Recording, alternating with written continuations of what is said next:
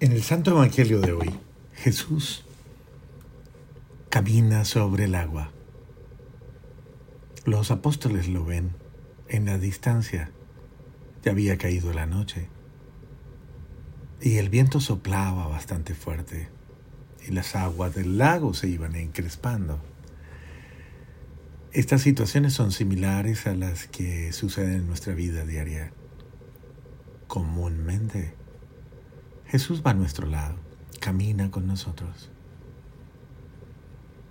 Y sin embargo las circunstancias propias de cada día suelen tornarse difíciles, a veces agresivas y violentas y amenazantes.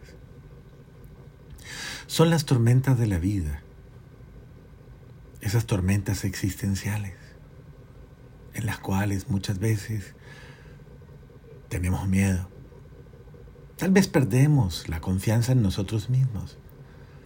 No sabemos cómo movernos y nos paralizamos. Suele pasar que perdemos como esa eh, confianza, esa alegría, esa certeza. Porque algo nos mueve el piso. Algo de alguna manera pone en vilo nuestra fortaleza. Las dificultades siempre están junto a nosotros. Y sin embargo Jesús permite que los apóstoles la vivan. ¿Y por qué? Básicamente porque Dios no nos subtrae de la realidad. Al contrario, nos invita a que asumamos la realidad con toda el alma, con toda la mente, con todo el corazón, a que vivamos esa realidad, con valor, con heroísmo muchas veces, que no tengamos miedo. Por eso el Santo Evangelio dice que cuando habían avanzado unos cinco o seis kilómetros, Vieron a Jesús caminando sobre el agua, acercándose hacia la barca. Y no lo reconocieron, sencillamente se asustaron, lo vieron como un fantasma. ¿Cuántas veces en la vida también no reconocemos a Dios al lado? Y cualquier manifestación de Él la vemos extraña. Sin, sin embargo, necesitamos escuchar esa voz de Dios que nos dice, soy yo, soy yo. Esa palabra es absolutamente iluminadora. Soy yo, el que está contigo, el que te habla. Soy yo a tu lado. Jesús, en muchos momentos tiene que recordarnos que Él está en medio de las circunstancias difíciles. No tengas miedo, dice, no tengas miedo, soy yo. De la misma manera debemos sabernos reconocer los unos a los otros. Saber reconocer que no estamos solos y que el otro no es una amenaza. Al contrario, saber sentir la bondad de los hermanos, la bondad de, de su realidad. No debemos asustarnos con el ser humano. El sentido mismo es que los dos somos más fuertes. Cuando estamos juntos somos más fuertes. Por eso el creer en Cristo genera unidad. Cuando yo creo en Cristo y le creo a Cristo, esto genera inmediatamente unidad. Esa unidad da fortaleza y nos ayuda a sobrepasar las pruebas de la vida, todas y cada una de ellas. La palabra de Jesús nos abre un camino fácil y tranquilo. Un camino de paz, porque es una presencia que da paz, que nos impulsa a superarnos, a levantarnos, a animarnos. Qué importante es encontrar el camino y el sentido del camino. Qué importante es comprender que ese buen Dios está siempre a nuestro lado.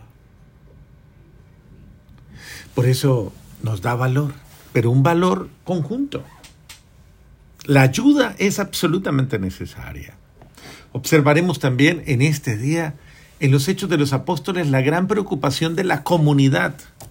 Los apóstoles preocupados por el bien de todos. Este es el sentido de ir juntos en la barca. Vamos en la misma barca, pero en esa barca tenemos que estar preocupados y atentos a las necesidades de todos. ¿Cómo es de importante mirar las necesidades de los otros? Mirar quién está en algún momento sufriendo, quién está necesitando mi ayuda. Esto es absolutamente importante. Los apóstoles lo hacen en Hechos 6 del 1 al 7. Y se preocupan por el servicio a la caridad, a las viudas, a los pobres, a todos. Y entonces convocan y eligen siete hombres de probada virtud. Entre ellos, San Esteban y al elegirlos los destinan precisamente al servicio de los pobres, de los necesitados. Y dice, para que los apóstoles puedan continuar predicando. De la misma manera en la vida familiar siempre hay que destinar a alguien que esté pendiente de todos. En la vida familiar, créanme, queridos hermanos, son como las pequeñas comunidades. Una pequeña comunidad se cuida, una pequeña comunidad vigila sobre las necesidades de los demás. ¿Quién va a cuidar a la abuela? ¿Quién va a cuidar al abuelo? ¿Quién va a cuidar a la mamá? Tal vez al que está enfermo en la casa. ¿Quién va a cuidar? ¿Quién va a acompañar? ¿Quién le va a servir? ¿Quién va a estar atento? Mientras los demás trabajan, mientras los demás hacen otras realidades. Pero no es bueno dejar al más débil solo. Debemos acompañarnos mutuamente los unos a los otros, porque en los momentos difíciles, en las tormentas de la vida, puede que alguno de nosotros sienta miedo por las circunstancias que le rodean. ¿Y cómo es importante estar ahí y decirle, no tengas miedo? Yo estoy contigo. Lo mismo hace Jesús. No tengas miedo, yo te acompaño, yo soy tu Señor y tu Dios. Y esto da paz, da paz.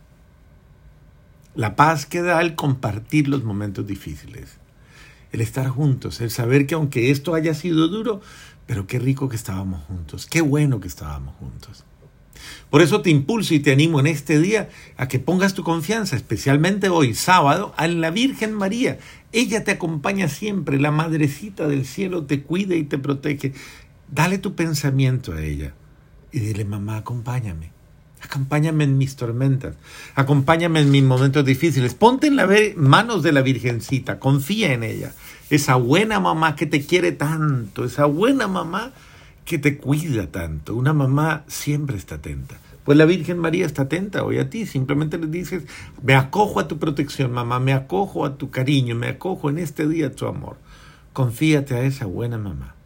Que el buen Dios te bendiga, que te llene de su gracia, que te impulse y te anime siempre en el nombre del Padre, del Hijo y del Espíritu Santo. Amén.